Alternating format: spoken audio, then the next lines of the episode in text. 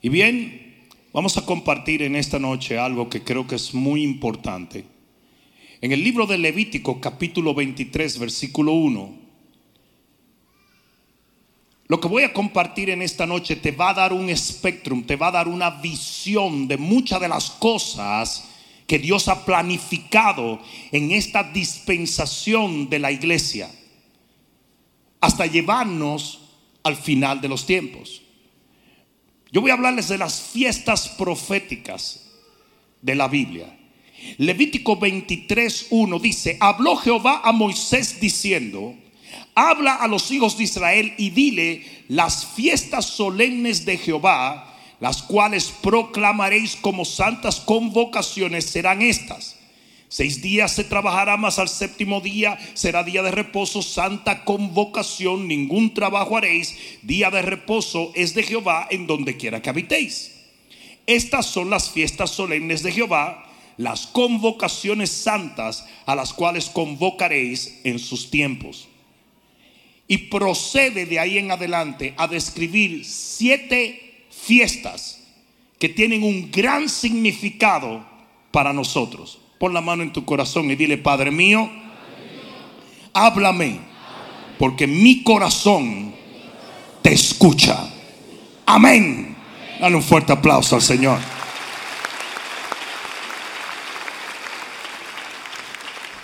Siéntate un momentito. Si lees el capítulo 23 del libro de Levítico completo, vas a descubrir que hay siete fiestas ordenadas por Dios. Lo primero que debo decir es que esto habla de siete fiestas de Jehová. Mucha gente mira al pueblo de Israel celebrar anualmente estas siete fiestas y piensa que esto es parte de su cultura. Estas fiestas fueron ordenadas por Dios y no son las fiestas de Israel, sino las fiestas de Dios. ¿Alguien me está escuchando? Ellos no tenían la menor idea hasta que el Señor les reveló qué tenían que hacer en estas fiestas. Y todavía hoy en día Israel celebra estas siete fiestas pero muchos de ellos tienen los ojos vendados porque no han entendido que la razón por la cual Dios le dio a celebrar estas fiestas anualmente es porque cada una de estas fiestas anuncian proféticamente lo que Dios quería que el pueblo supiera. ¿Alguien está entendiendo eso? Y por eso si tú estudias las fiestas de Israel y no entiendes que tiene un sentido profético, entonces no la entenderías es más, muchos israelitas dirán, pero ¿por qué tenemos que repetir esto todos los años? ¿Por qué tenemos que hacer lo mismo? ¿Qué tiene que ver esto? ¿Qué tiene que ver lo otro? Porque no le entienden el sentido profético y así muchos cristianos. Muchos cristianos no entienden el sentido profético de muchas de las costumbres que hay en el pueblo de Israel. No, escucha. Ahí existen dos palabras en el capítulo 23 de Levítico. Número uno, la palabra fiesta que es del hebreo Moed, que quiere decir celebración o festival. Pero hay otra palabra que se llama convocación, y la acabamos de leer, que es del hebreo micro, que quiere decir ensayo de un evento, un dress rehearsal es como la cena que se hace para una boda, donde ensayan todo lo que se va a hacer en la ceremonia de la boda. ¿Cuántos ustedes saben lo que es eso? Es lo que le llaman un dress rehearsal. Y eso es exactamente lo que son las fiestas de pueblo de Israel. Es un ensayo para las bodas del Cordero. ¿Alguien está entendiendo? Y muchos de ellos no lo saben. Muchos de ellos hacen todo, pero no se dan cuenta que es una profecía que ellos están ensayando y que se había de cumplir. escuchen esto. Esta fiesta la vamos a dividir en dos. Son fiestas de primavera y fiestas de otoño. Cuatro de estas fiestas se celebraban en la primavera y tres se celebraban en otoño. Hasta ahora me están siguiendo. Las primeras cuatro fiestas, que son las fiestas de primavera, ya se cumplieron en Cristo Jesús. ¿Alguien entendió eso? Las primeras fiestas, las de primavera, ya se cumplieron y nos quedan tres fiestas más. ¿Alguien está escuchando esto? Voy a, a ir por cada una de las fiestas. La primera fiesta que había que celebrar era la Pascua. Y esto se hacía en memoria de lo que aconteció en Egipto, cuando Jehová sacó al pueblo, ordenándole que tomaran un macho cabrío y, lo mataran y pusieran la sangre en los dinteles de las puertas y las ventanas en Egipto y esa sangre protegería la familia que estaba dentro de que el destruidor o Apolión, el espíritu de la muerte, no entrara a destruir a nadie.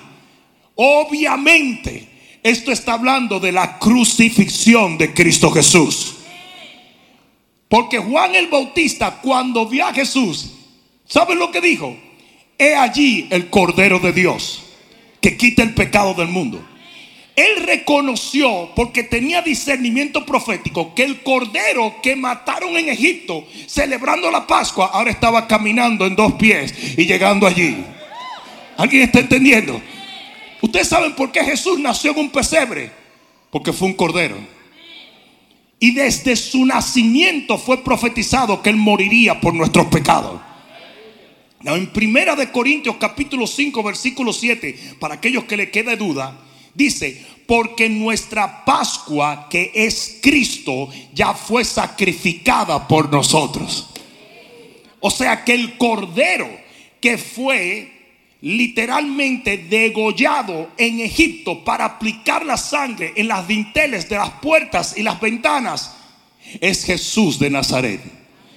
Y esta fiesta se celebra en la crucifixión de Cristo. Ahora escuchen lo que le voy a decir porque esto es importante como los judíos, como los romanos, como ellos no entendieron que no podían, si no quería que la gente creyera en Jesús, crucificarle exactamente en la fiesta de la Pascua.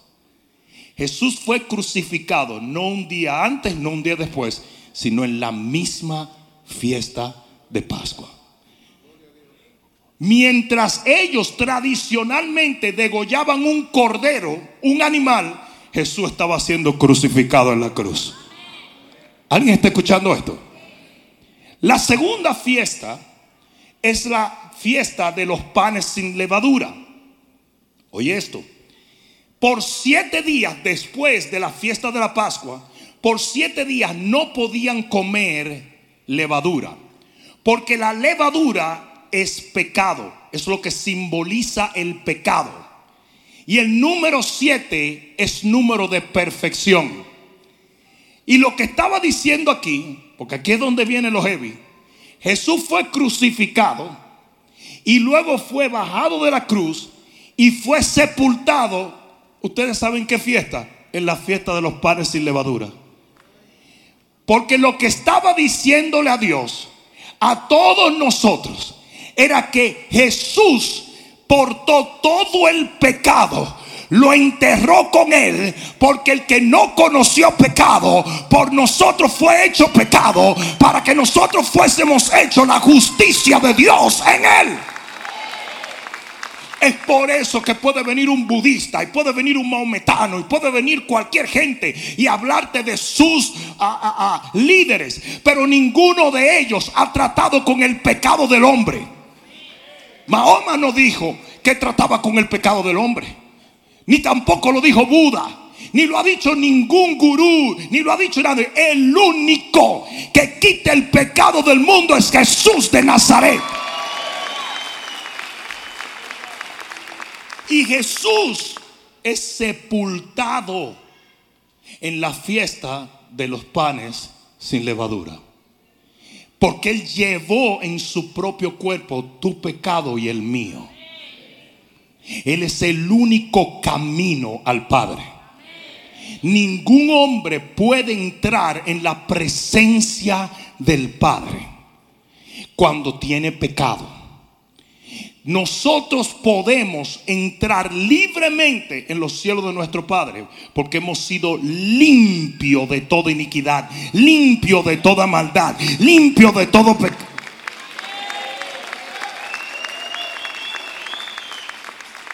Ustedes saben que la Biblia dice que carne y sangre no heredará el reino, ¿verdad? ¿Mm? Porque ustedes creen que tenemos que ser transformados antes de ser elevados. Porque tú no puedes entrar en carne al cielo.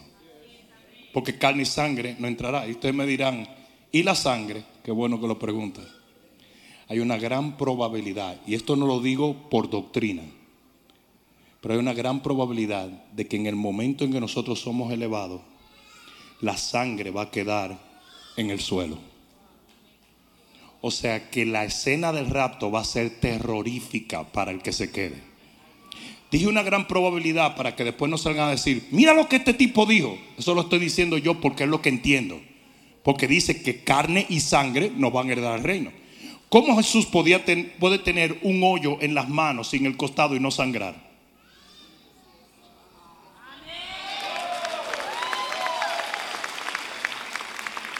O sea, hay una probabilidad, y eso no lo sabemos, pero hay una probabilidad de que cuando se transforme el cuerpo, la sangre que nosotros tenemos no es necesaria ya. Porque en la sangre está contenida nuestra vieja naturaleza y esa vieja naturaleza no va a entrar en el reino de los cielos.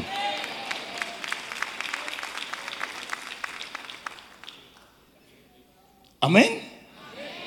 Ah, que no salgan después, ahorita salen tres tipos en YouTube diciendo, mira lo que este tipo dijo, pero yo considero, y yo considero, yo también considero. Yo tengo todo el derecho de considerar lo que tú consideras y lo que no consideras también. Amén. Entonces nadie puede entrar a la presencia del Padre, nadie puede entrar a la presencia del Padre en pecado. El único que trató con el pecado fue Jesús. El único. Nadie puede quitarte el pecado. El que nace en iniquidad, muere en iniquidad si no nace de nuevo. Porque el único que puede quitar el pecado del mundo es Jesús. Y lo que nos separa de la justicia de Dios es el pecado. ¿Alguien entendió eso? La segunda fiesta es la fiesta de los panes sin levadura. La tercera fiesta en Levítico 23 es la fiesta de primicia o de primeros frutos. Y es cuando se toman los frutos de la tierra, escucha esto, los primeros se toman en la mano y el sacerdote los levanta como ofrenda a Dios. Oye esto, porque es muy interesante. Esa es una celebración de vida, porque una semilla cae en el suelo y muere, es sepultada, pero luego comienza a dar fruto. Y lo que ellos hacen es que una vez se prende la semilla, el primer fruto lo sacan de la tierra y lo levantan y lo ofrecen a Dios. Pues eso es exactamente lo que pasó. Jesús fue puesto en la tierra. Y él dijo, si el grano de trigo no muriere, se queda solo. Pero si cae en el suelo y muere, se levantará y atraerá a todos los hombres. Y lo que pasó al tercer día de la muerte de Jesús es que Jesús fue levantado, resucitó de los muertos y vive para siempre.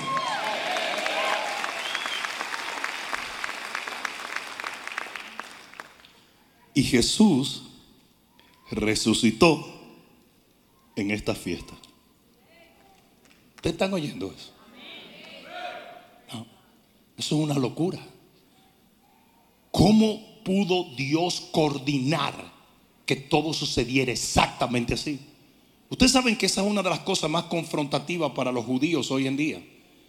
Cuando tú le muestras esto a ellos, ellos dicen, pero ¿qué probabilidad había de que si Jesús no era él hubiera logrado hacer absolutamente todo tal y como estaba predicho. Ah, miren esto. En Primera de Corintios capítulo 15 versículo 20. Primera de Corintios capítulo 15 y versículo 20 dice, mas ahora Cristo ha resucitado de los muertos. Primicias de los que durmieron es hecho. ¿Están oyendo eso? Le llama a Cristo las primicias o los primeros frutos. Porque por cuanto la muerte entró por un hombre, también por un hombre la resurrección de los muertos. Porque así como en Adán todos se mueren, también en Cristo todos serán vivificados. Alguien debió decir amén allí. Pero cada uno en su debido orden. Cristo las primicias y luego los que son de Cristo en su venida. ¿Cuántos dicen amén? Porque en la venida del Señor es que los muertos en Cristo resucitarán. Entonces va a pasar lo mismo, es lo que está explicando Pablo allí, que pasó con Cristo. ¿Están entendiendo eso? Entonces ya Cristo fue hecho la primicia. Por eso la fiesta de primicia habla de qué? De la resurrección de Cristo de los muertos. ¿Están entendiendo eso? Entonces, así como Él resucitó, a mí me da mucha pena la gente que está en diferentes religiones, porque los líderes de esas religiones tú puedes ir y visitar la tumba. Tú puedes hoy en día ir y visitar la tumba de Buda, la tumba de, Mohammed y la tumba, todas estas tumbas se pueden visitar, todas. En siendo líder religioso, usted puede visitar todas las tumbas. Y todas esas tumbas son famosas por lo que tienen adentro. Los restos de este o los restos de otro. La única tumba que es famosa, no por lo que tiene, sino por lo que no tiene, es la de Jesús. Cuando usted visita la tumba de Jesús, usted no encuentra nada ahí. Porque al tercer día de su muerte, Jesús se levantó victorioso. Aleluya. Libro de Santiago. Libro de Santiago, capítulo 1 y versículo 16. Libro de Santiago, capítulo 1, versículo 16, dice la palabra. Amados, hermanos míos, no erréis. Toda buena dádiva y todo don perfecto desciende de lo alto del Padre de las Luces, en el cual no hay mudanza ni sombra de variación. Él, de su voluntad, nos hizo nacer por la palabra de verdad, para que seamos qué? Para que seamos qué?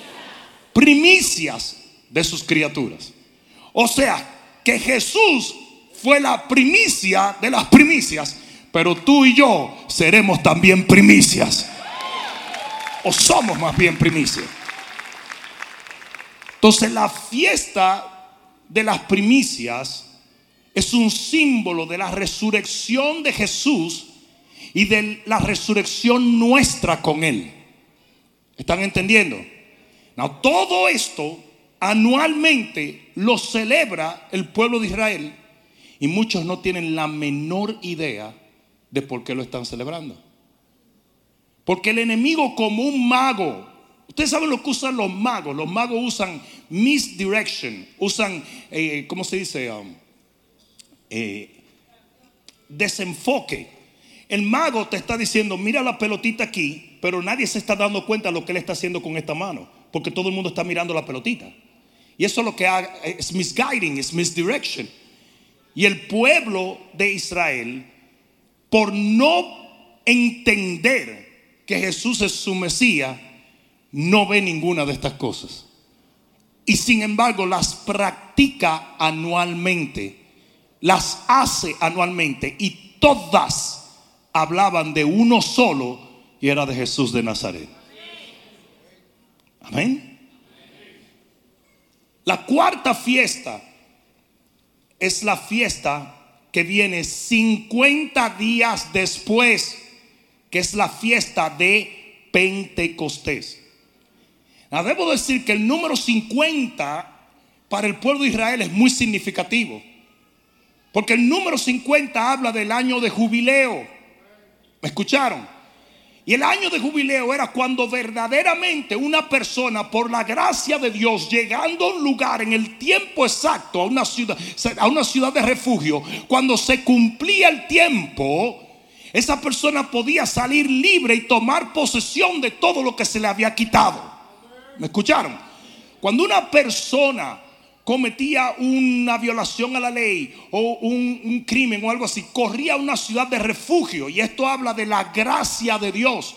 aunque era culpable al llegar a la ciudad de refugio, porque Cristo es nuestro refugio, esa persona era literalmente protegida por esa gracia y favor que Dios estableció sobre la ciudad de refugio. Llegaba el año de jubileo y esa persona era libre. Y 50 días después, dice que el Espíritu Santo desciende en Pentecostés. ¿Y tú sabes lo que quiere decir eso? Que usted no es verdaderamente libre hasta que usted no recibe la presencia del Espíritu Santo. Que usted puede vivir bajo la gracia de Dios, pero no tiene la plenitud de Dios a menos que ese Espíritu no venga sobre usted. ¿Alguien me está escuchando? ¿Alguien me está oyendo? Y por eso fue que los discípulos en el capítulo 2 del libro de Hechos estaban amedrentados, estaban asustados, pero cuando cae el Espíritu Santo salieron a predicar el Evangelio por todo lugar sin temor, con señales, con prodigios, con libertad, con bendición. ¿Alguien está entendiendo eso? ¿Por qué tenía que venir la fiesta de Pentecostés en este tiempo? ¿Por qué tenía que venir? Porque lo que viene después son 135 días donde no hay fiesta. ¿Por qué no hay fiesta? Porque llegó el verano. ¿Y qué se hace en el verano? Se siembra, se siembra, se siembra, se siembra. Y eso es lo que está haciendo la iglesia de Cristo Jesús. Nosotros recibimos el Espíritu Santo. La iglesia nace en Pentecostés. ¿Me están escuchando? La iglesia nace en Pentecostés. Miren esto. Como el Espíritu Santo vino y hizo sombra sobre María, y haciendo sombra sobre María, se forma dentro de ella se forma el primer cuerpo de Jesús. De la misma manera, el mismo Espíritu Santo hace sombra sobre los 120 en aquella habitación y sale el segundo cuerpo de Jesús, que es la iglesia de Cristo Jesús. Entonces la iglesia nace en Pentecostés y entramos en lo que es la dispensación de la iglesia. En el momento en que el Espíritu Santo desciende, comienza la, la, dispensación de la iglesia de Cristo. ¿Y cuál es el objetivo principal de la iglesia? Sembrar, sembrar y cosechar y sembrar y cosechar. Ustedes pueden creer que hay iglesias que no tienen la menor idea de por qué están, dónde están. Ustedes pueden creer que hay un 80% de la iglesia cristiana que no tiene el salvar las almas como su prioridad. La única razón por la cual estamos todavía aquí es porque este evangelio tiene que ser predicado en todas las naciones y luego vendrá el fin. Pero tú sabes lo que hace el diablo con un montón de iglesias, los entretiene. Hay un montón de iglesias. Y te voy a enseñar a ser papi. Y te voy a enseñar a ser mami. Y te voy a enseñar a ser hijo. Y te voy a enseñar a hacer dinero. Y te voy a enseñar a hacer lo mejor que... Todo eso es babosada. Tonterías. Usted tiene que entender que hay un objetivo para la iglesia de Cristo. Y es salvar las almas. Arrebatárselas al diablo. Ese es el periodo más grande en el año donde no hay fiesta. El verano son 135 días sin una fiesta, sin una, celebración. Imagínense lo que es al principio, en la primavera, pasar por cuatro fiestas y de repente no hay fiesta, a trabajar. Hasta llegar entonces al otoño. Y en el otoño, entonces vienen las tres fiestas finales. ¿Y cuál es la fiesta que viene después de la fiesta de Pentecostés, la fiesta de las trompetas. Parece que alguien lo entendió. Parece que alguien lo entendió.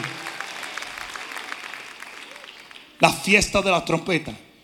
Porque después de este tiempo, Cuando nosotros alcancemos y arrebatemos las almas cuando nosotros prediquemos este evangelio y literalmente establezcamos el reino de los cielos en cada nación, porque será predicado este evangelio a todas las naciones. Cuando la iglesia cumpla su objetivo, entonces la trompeta va a sonar y nosotros vamos a ser levantados con el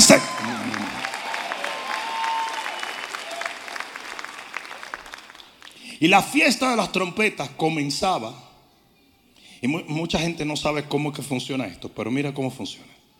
Son 100 trompetazos. 100 trompetazos. En nueve secciones diferentes. Hasta llegar a lo que se llama la trompeta final. Óigame bien, y ustedes dirán, ¿y cómo los sacerdotes sabían? Eso era lo de ellos se sonaba la trompeta 100 veces en nueve secciones diferentes, 11 si no me equivoco, cada vez. Pero la trompeta final era la trompeta larga, era donde el sacerdote daba todo lo que tenía y sonaba esa última trompeta. Cuando se oía esa última trompeta, esa literalmente era la trompeta final. ¿Están oyendo esto? Por eso dice la Biblia en Primera de Corintios 15:51. Mira lo que dice. Primera de Corintios 15:51. ¿Están aprendiendo algo? He aquí os digo un misterio. No todos dormiremos, pero todos seremos transformados. Eso es importante que ustedes lo entiendan. Muchos de nosotros no vamos a ver la muerte. ¿Me están escuchando? La muerte puede estar haciendo bulla, rondándote, pero a lo mejor usted no va a morirse. Muchos de nosotros no vamos a tener funeral. ¿Me están escuchando? No todos vamos a dormir, no todos vamos a morir. La generación que esté presente en el día del rapto se fue con el Señor, será transformada. Hay gente que no va a ver la muerte. Entonces dice, no todos dormiremos, pero todos seremos transformados en un momento, en un abrir y cerrar de ojos, a la final trompeta, porque se tocará la trompeta y los muertos serán resucitados incorruptibles y nosotros seremos transformados. Aleluya. ¿Cuántos están esperando esto? Entonces yo soy de los que creo que el Señor ya está dando trompetazos. El Señor está alertando porque una trompeta es literalmente despertamiento. Y yo creo que ya hay trompetazos. ¿Cómo tú lo sabes, pastor? Claro que yo lo sé, porque mira cómo ustedes están despiertos. Ahora, no todos, no todos están despiertos, pero una gran mayoría. ¿Ustedes se creen que hay gente hay gente cristiana, nacido de nuevo, con su nombre escrito en el libro de la vida, que está en la lalán. No tiene la menor idea de que Cristo viene. Hay pastores que se olvidaron de eso. Busquen en Amazon cuáles son los libros que se están vendiendo hoy en día dentro del cristianismo. Búsquenlo. Muy pocos son libros proféticos. Muy pocos son libros del rapto, del fin. Todo es cómo hacer más dinero, cómo vivir mejor, cómo estar en shape, cómo que el pelo se les tire, cómo... Esa es la cuestión. Pura vanidad, puro disparate, pura tontería. Tú no ves nada de lo que tiene que ver con lo que la trompeta nos está alertando. Yo soy de los que creo, si nosotros vamos a ver la final trompeta, entonces ya tiene que estar sonando la trompeta. Y eso es lo que está pasando. Dios está alertando en Brasil, Dios está alertando en África, Dios está alertando en Europa, Dios está alertando en los Estados Unidos, Dios está alertando en República Dominicana, Dios está alertando en Panamá, en Venezuela, en Perú, en Ecuador. Alguien diga amén. Y yo creo que muchas de esas trompetas son la gente de Dios. Son los hombres de Dios porque somos los que llevamos la alerta. es importante que yo diga esto, porque si no, se vamos a volver en ocho. Usted no puede confundir estas trompetas con las trompetas de Apocalipsis. Son dos cosas diferentes. Aquella es juicio, este es alerta. ¿Me están entendiendo? Y mucha gente se confunde totalmente. Es más, algunos de los de la gente que eh, habla en contra del rapto de la iglesia, como dice allí la trompeta final, ellos se van a los sellos de Apocalipsis. Dice, bueno, pues si la trompeta final es el juicio final, entonces la iglesia tiene que pasar por la tribulación. Absolutamente no. Eso es contradictorio, porque usted está mezclando dos cosas que no pegan ni con coquí. Las trompetas de la celebración de la fiesta o el festival de las trompetas no tienen que ver nada con los sellos de los juicios de Apocalipsis. Ya nosotros no vamos a estar aquí cuando comiencen esos sellos. Muy importante, muy importante. Primera de Tesalonicenses, capítulo 4, versículo 13. Primera de Tesalonicenses, capítulo 4, versículo 13 y esto hay que leerlo para reafirmar una vez más que la fiesta de las trompetas tiene que ver con el rapto de la iglesia. Primera Tesalonicenses capítulo 4 y versículo 13. Dice aquí, tampoco queremos hermanos que ignoréis acerca de los que duermen, para que no os entristezcáis como los otros que no tienen esperanza. Porque si creemos que Jesús murió y resucitó, ¿cuántos creen que Jesús murió y resucitó? Así también traerá Dios con Jesús a los que durmieron en él. Dice, por lo cual decimos esto en palabra del Señor. Fíjense que esto no es Pablo haciendo conjeturas, esto es palabra de quién. Que nosotros que vivimos, que habremos quedado hasta la venida del Señor, no precederemos a los que durmieron, porque el Señor mismo con voz de mando, con voz de arcángel y con trompeta de Dios descenderá del cielo. Y los muertos en Cristo resucitarán primero. Y luego nosotros los que vivimos, los que hayamos quedado, seremos arrebatados, raptados, elevados, llevados. Aleluya. Seremos arrebatados juntamente con ellos en las nubes en las nubes. Es importante que entiendan. Jesús no toca tierra cuando Él viene en el rapto. Oigan bien, el rapto sucede en el cielo. La segunda venida sucede en la tierra. La Biblia dice que cuando Jesús venga la segunda vez, Él va a poner su pie en el monte. Y va a haber un terremoto cuando Él ponga el pie. ¿Estamos claros en eso? Pero el rapto no sucede. la segunda venida es pública. El rapto es secreto. ¿Me estás escuchando? El rapto es como ladrón en la noche. El ladrón en la noche no se ve, anda escondido, anda incógnito. Y dice la Biblia que todo ojo le verá en la segunda venida de él. Entonces son dos hechos completamente diferentes. Dice que seremos arrebatados en las nubes. Dice, en las nubes para recibir al Señor en el aire, digan en el aire. Y así estaremos siempre con el Señor. ¿Estamos claros en eso? Entonces la fiesta de las trompetas está hablando literalmente del rapto de la iglesia. Hay una escena que representa simbólica y proféticamente el rapto de la iglesia. Y fue la interacción de Moisés en el monte. Esto es una perfecta imagen profética del rapto. Y vamos a verla en el libro de Éxodo capítulo 19, versículo 16. Allí le llaman a la trompeta bocina. Y la razón por la cual le llaman bocina era porque era tan fuerte el sonido que ellos no lo identificaban como un shofar. El shofar tiene un sonido áspero, fuerte. ¿Verdad? Eh, bajo en tono. Y ellos oían algo tan increíblemente poderoso que no lo identificaban como un shofar y en ese momento no lo llaman trompeta, sino que lo llaman bocina.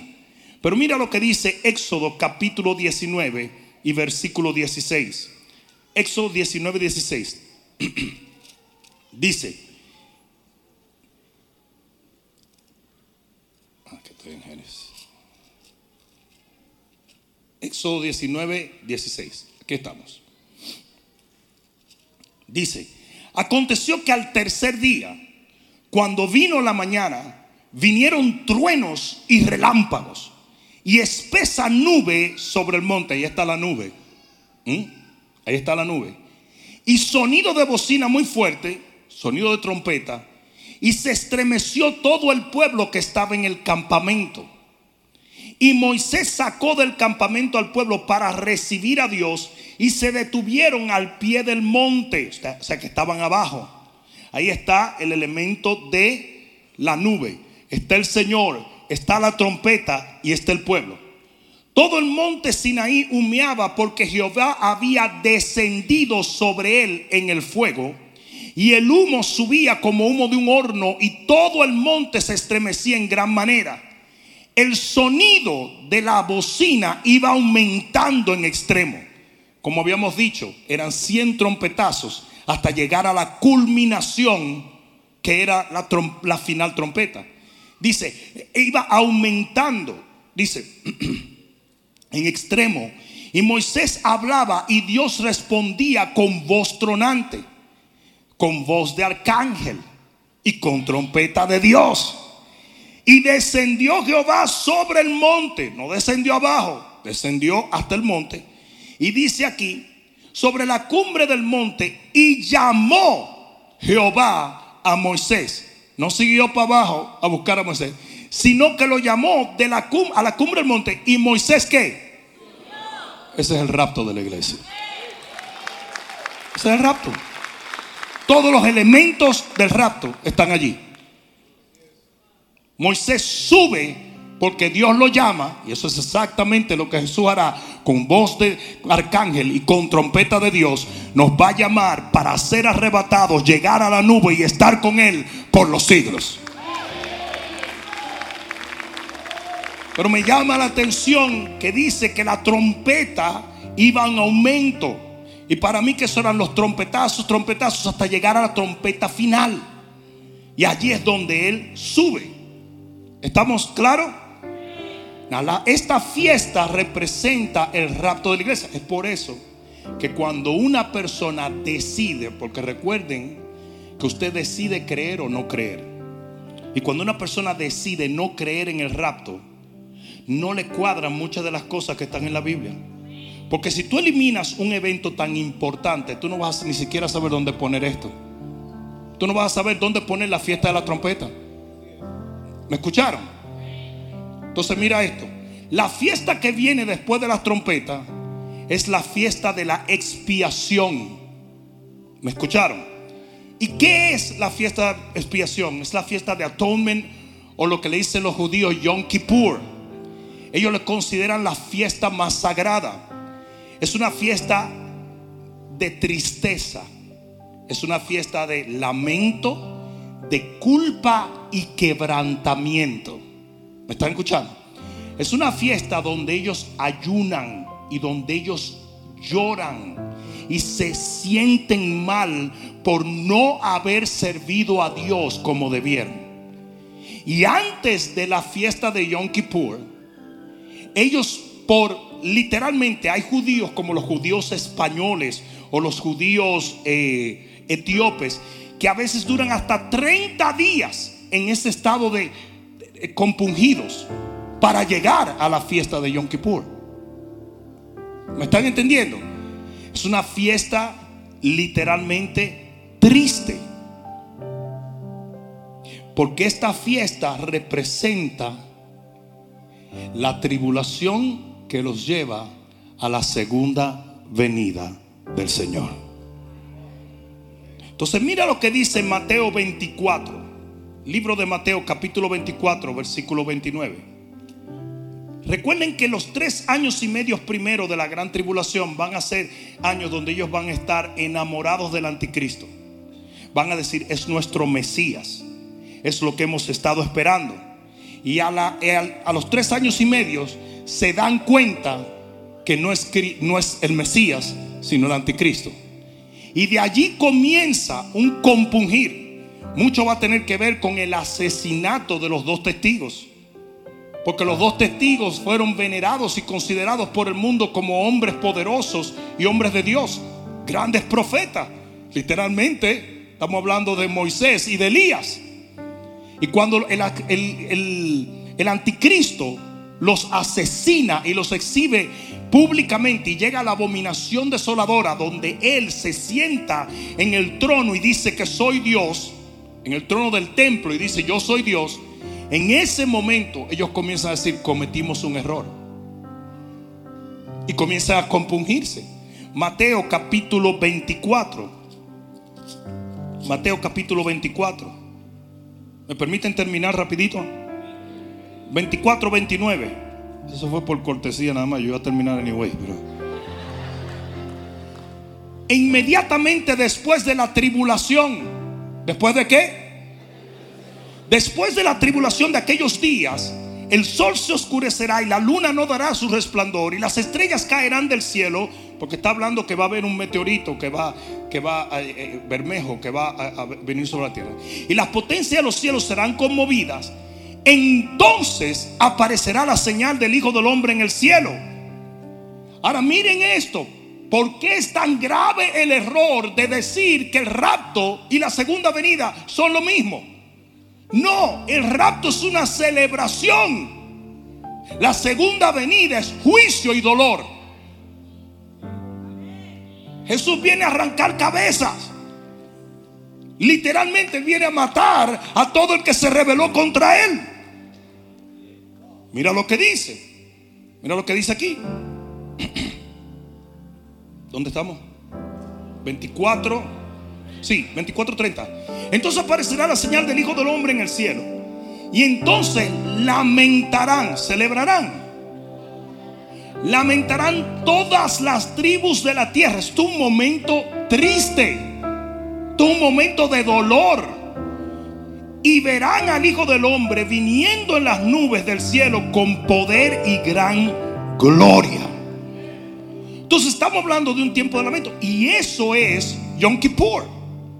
Yom Kippur es literalmente el tiempo donde el pueblo se da cuenta que necesita ser expiado, que necesita expiación. Y ahí tiene que haber un dolor, tiene que haber un quebrantamiento. ¿Están entendiendo? Ellos usualmente lo hacen en ayuno. No hay comida, no puede haber sexo en las parejas, no puede haber diversión, no puede haber trabajo. Porque eso va a ser la tribulación para el pueblo de Israel va a ser una constante persecución y un constante compungir de espíritu. Y mientras todo esto pasa aquí abajo, los que oyeron la trompeta están allá arriba celebrando la boda del Cordero. Qué contraste, ¿verdad? Qué contraste tan horrible. Pero miren qué interesante. Al terminar Yom Kippur, se rompe el ayuno y literalmente se suena el shofar y a comer y a celebrar.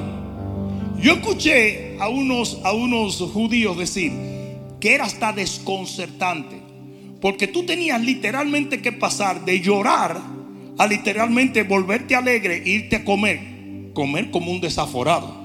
Pues tú has ayunado porque si yo cuánto tiempo. Entonces eso mismo va a pasar con el pueblo de Israel. Ellos van a sufrir la tribulación van a compurgirse, van a arrepentirse, pero luego se darán cuenta que su Mesías vino por ellos también. Amén. Y llegamos a la séptima fiesta, que es la fiesta de los tabernáculos. Las fiestas de los tabernáculos. Mira lo que dicen los judíos. Dicen, Yom Kippur se asciende a Dios. Pero los tabernáculos, Dios desciende a nosotros. Oigan esto. Y lo que ellos hacen es, ellos preparan un sukkot. Un sukkot es una casita que ellos hacen bien simple. Y ellos se mudan de su casa a esa casita humilde. ¿Por qué? Porque ellos quieren encontrarse con Dios. Y ellos rompen con su vida cotidiana y se van al Sukkot a tener un encuentro con Dios. Y lo que ellos dicen es, así como en Yom Kippur nosotros subimos a Dios compungido, en, en la fiesta de los tabernáculos, Dios desciende a nosotros con misericordia. ¿Alguien está entendiendo eso? Entonces fíjate, la fiesta de los tabernáculos, agárrate en esto, es la séptima fiesta en el séptimo mes por siete días, porque el número siete es número de perfección. Mm. El número tres, por cuanto hay tres siete, séptima fiesta, séptimo mes, siete días, es número de perfecta unidad. Porque el Padre, el Hijo y el Espíritu Santo son perfectos en unión. Y por eso, después de la segunda venida de Jesús, se va a cumplir lo que Jesús dijo en Juan 17:20. Mira lo que dice. Juan 17:20. ¿Aprendieron algo hoy? Mas no ruego, y este es Jesús orándole al Padre, no ruego solamente por esto, sino también por los que han de creer en mí por la palabra de ellos. ¿Quiénes son estos? Nosotros. Mira como el Señor Jesús dice, no ruego por estos que están aquí, sino por todos los dominicanos, argentinos, panameños, venezolanos, boricuas que vienen para acá. Para que todos sean que para que todos sean uno como tú, oh Padre, en mí y yo en ti, que también ellos sean uno en nosotros. O sea, Jesús dice, va a llegar un momento en que ya no es fulano, sutano, tú y yo, sino que somos uno solo con el Padre, con el Hijo, con el Espíritu Santo.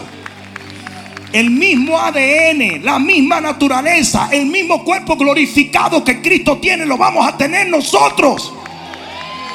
Por eso podemos vivir en el mismo lugar. ¿Me están oyendo? Mira esto. Versículo 21. Para que todos sean uno como tú, Padre mío, yo en ti, que también ellos sean uno en nosotros, para que el mundo crea que tú me enviaste. La gloria que me diste, yo les he dado, para que sean que uno, así como nosotros somos uno. Yo en ellos y tú en mí, para que sean perfectos en unidad y para que el mundo conozca que tú me enviaste y que lo has amado a ellos, a ellos como también a mí me has amado. ¿Ustedes saben cuándo va a pasar eso? En el milenio. En el milenio nosotros vamos a tener comunión perfecta con el Señor. El Señor va a estar con nosotros y nosotros con Él. 24-7. Y el mundo que está alrededor, con excepción de los que escojan no verlo, van a recibir el testimonio de la unidad que hay entre Cristo y nosotros. Y en el milenio habrá miles y miles que pasarán a la eternidad con Cristo y habrá otros que irán, serán echados al lago de fuego. ¿Me están escuchando? Pero este es el punto. La fiesta de tabernáculos simboliza el comienzo del milenio y la eternidad en Dios. Porque desde el momento en que Jesús establece su gobierno hasta la eternidad, ya nunca más volvemos a separarnos del Padre y del Hijo y del Espíritu Santo.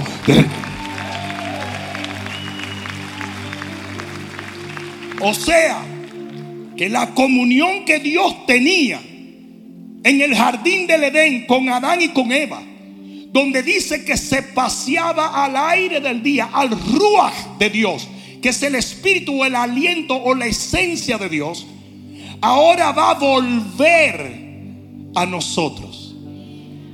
Y nosotros vamos a caminar y a vivir eternamente con el Señor. ¿Qué es la fiesta de los tabernáculos? Dios habitando con el hombre. Esa era la celebración. Dejamos la morada terrenal, cotidiana, y nos vamos al Sukkot, que es la habitación donde Dios es nuestro único enfoque. Se lo vas a dar, dáselo fuerte. Es más, ponte de pie y dale gloria a Dios por un momento. Vamos, dale gloria a Dios. Ah, yo quiero terminar con esto. Y escuchen. Comenzamos leyendo Levítico 23. Y hay una cosa muy importante. Y es esta.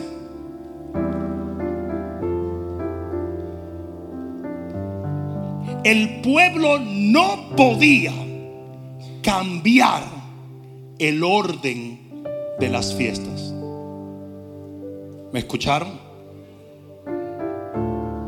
Las fiestas tenían que ser exactamente como fueron entregadas. Siete fiestas. Cuatro en primavera con 135 días de verano y luego tres fiestas en el otoño. Y no podía alterarse el orden. ¿Por qué? Porque estas fiestas proféticamente describen toda la historia de la humanidad. Es importante que ustedes entiendan que Israel ha celebrado estas siete fiestas todos los años sin tener la menor idea de lo que significa. ¿Y por qué digo esto? ¿Como algo derogatorio? Absolutamente no. Yo amo Israel. Lo amo y lo bendigo cada día. Vengo de una universidad que amó a Israel, ha batallado por Israel. Toda la vida he amado a Israel. Pero es importante que entiendan que para el que no quiere ver, se te puede presentar la verdad y la puedes vivir diariamente y aún no verla. Pero para el que quiere creer, para el que decide creer, la verdad es fácil de discernir. ¿Y por qué digo esto? Porque hoy en día muchos en la iglesia están viendo las señales del final de los tiempos y no se están dando cuenta. Tienen ojos abiertos, pero los ojos están ciegos. Y yo puedo venir y predicarte a ti que Jesús está a las puertas. Y si tú decides no ver, no lo vas a ver. Pero para el que está velando, para el que está despierto, para el que está viendo la palabra, ese entiende que todo esto se está preparando para el evento más glorioso que es la venida del Señor.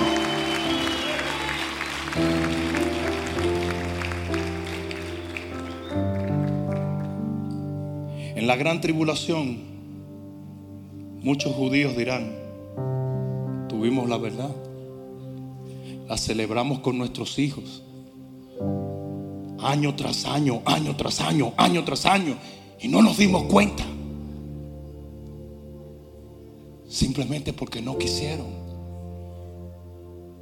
Bienaventurados aquellos que tienen la oportunidad de ver esto que ustedes están viendo en este día.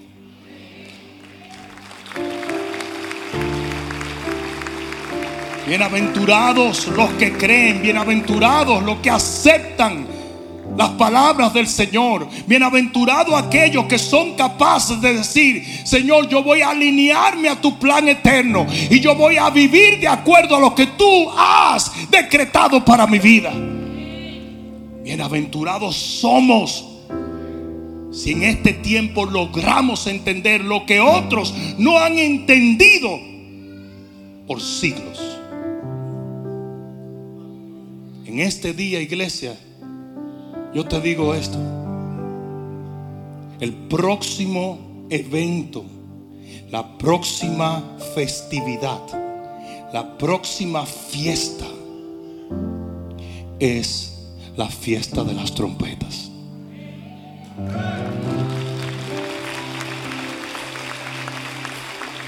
Y te voy a dejar con esto. Lo que estas fiestas representan se cumplieron al dedo. Jesús murió y fue crucificado en la fiesta de la Pascua y asimismo continuó paso a paso, exactamente en el tiempo que la fiesta indicaba. Por lo tanto, yo creo, sin saber el día, sin saber la hora, yo soy de los que creo que el rapto acontecerá en la fiesta de las trompetas.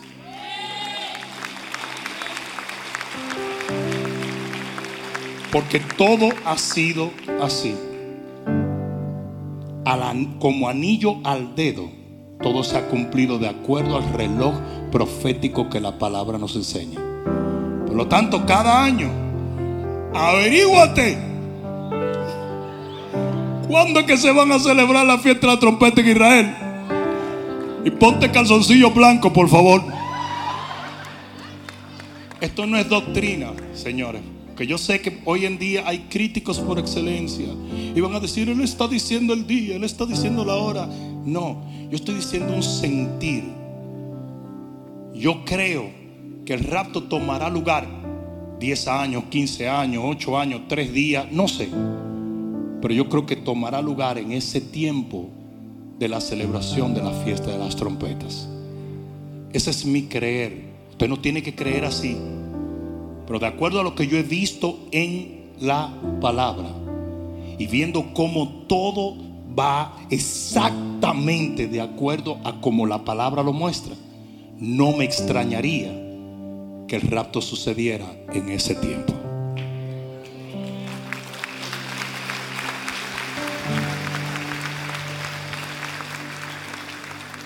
Vamos a terminar en esta noche. Acércate un momento. Cierra tus ojos y levanta tus manos. Y vamos a cerrar en oración. Acércate, acércate, acércate, acércate. Aleluya. Gracias, Jesús. Sí, Señor. Tú me levantarás, Señor. Levanta tus manos al cielo. Vamos, levántalas.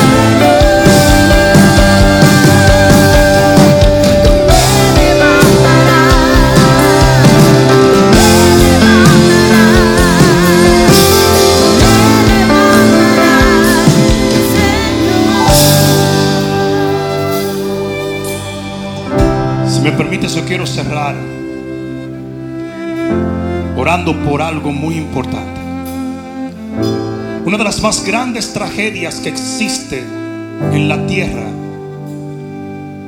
es el hecho de que algunos cristianos piensan que la gente no se quiere convertir. Que la gente no quiere venir a Cristo, que la gente está dura, mentira del diablo. Jesús dijo que los campos están blancos, listos para la siega. Lo que hace falta es obreros. Y lo que la iglesia tiene hoy son niños y niñas, no obreros. Un obrero es alguien que trabaja arduamente para conseguir un objetivo. Y lo que se necesita hoy es una conducta de trabajar hasta que toda tu familia, tus amigos, tu vecindario, tu nación vengan a Cristo.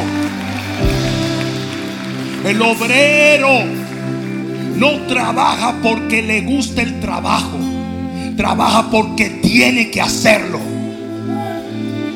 Yo no he visto ningún obrero levantarse y decir, estoy feliz de que voy a subirme a un techo por 10 horas.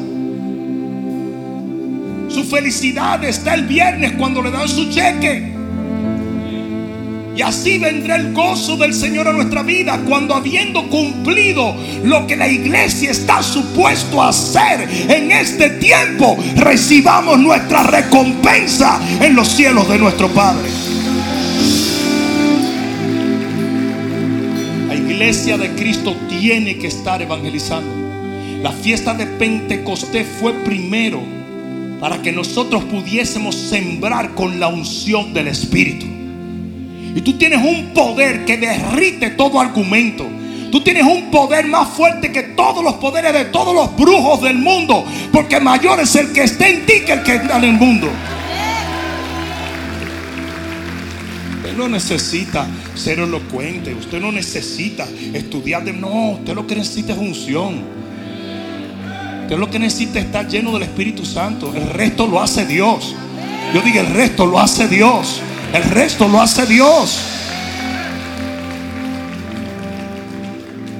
No me paro en plataformas delante de 100 mil, 150 mil personas en Latinoamérica. La gente siempre me pregunta, ¿y qué se siente? A Dios nada. Como que fuera yo que voy a hacer eso. De la misma manera que estoy parado aquí, me paro allá. Que no tiene que ver conmigo, tiene que ver con quien yo porto, con aquel que me lleva.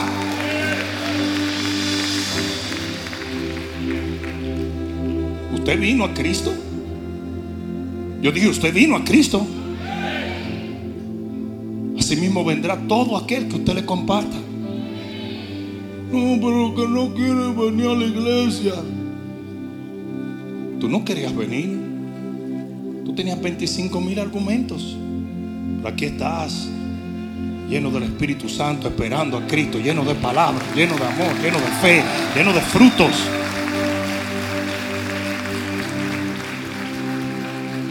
Yo quiero orar para cerrar por la cosecha. Yo quiero que nosotros seamos una iglesia del final de los tiempos. Yo quiero que nosotros dejemos aparte muchas de las cosas terrenales y humanas que la iglesia ha estado haciendo y entendamos el tiempo en el cual estamos viviendo. Lo primordial, lo importante es que tú le arrebates al diablo, tu familia, tus amigos.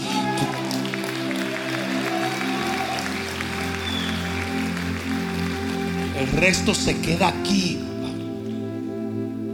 Y no es que no sueñes ni ores por una casa por un carro. No, no, no, no. La Biblia dice que todo el mundo estará viviendo una vida normal, se estarán casando, bebiendo, comiendo. Eso está bien. Pero tú tienes que hacer tu primordial esfuerzo por arrebatarle la gente que amas al enemigo.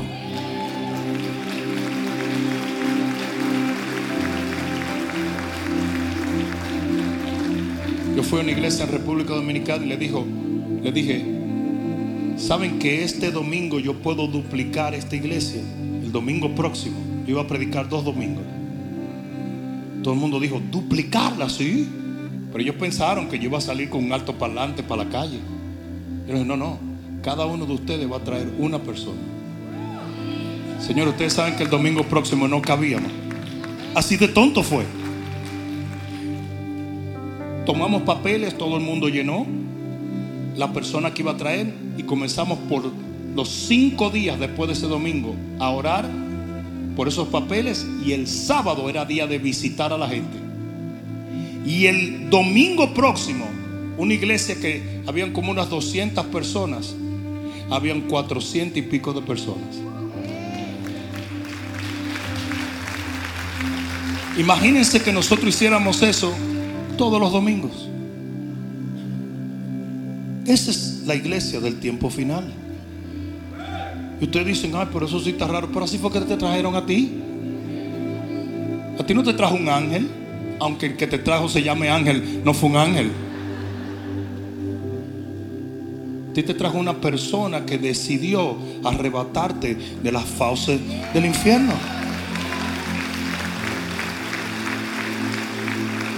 Todo el mundo levanta sus manos al cielo.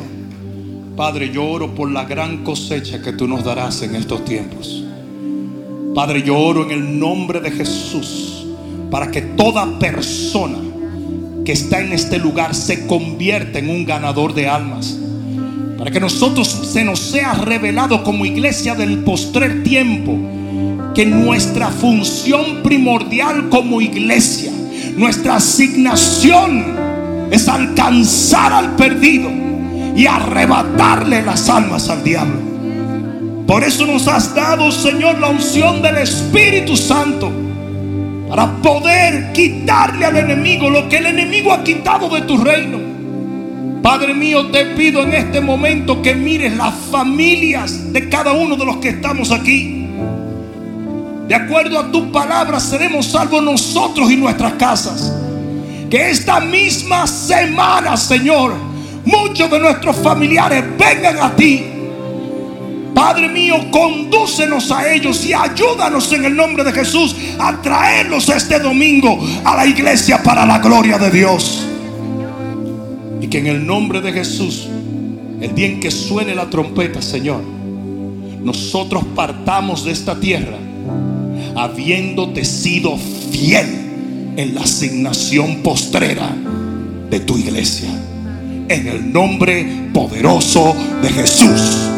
El que lo cree diga amén. Hola, Bishop Rudy Gracia aquí, invitándote a que nos sigas en todas las plataformas sociales donde podrás escuchar la voz de Dios a través de nuestras palabras y podrás ser edificado en lo que es la fe, la cual es nuestra victoria.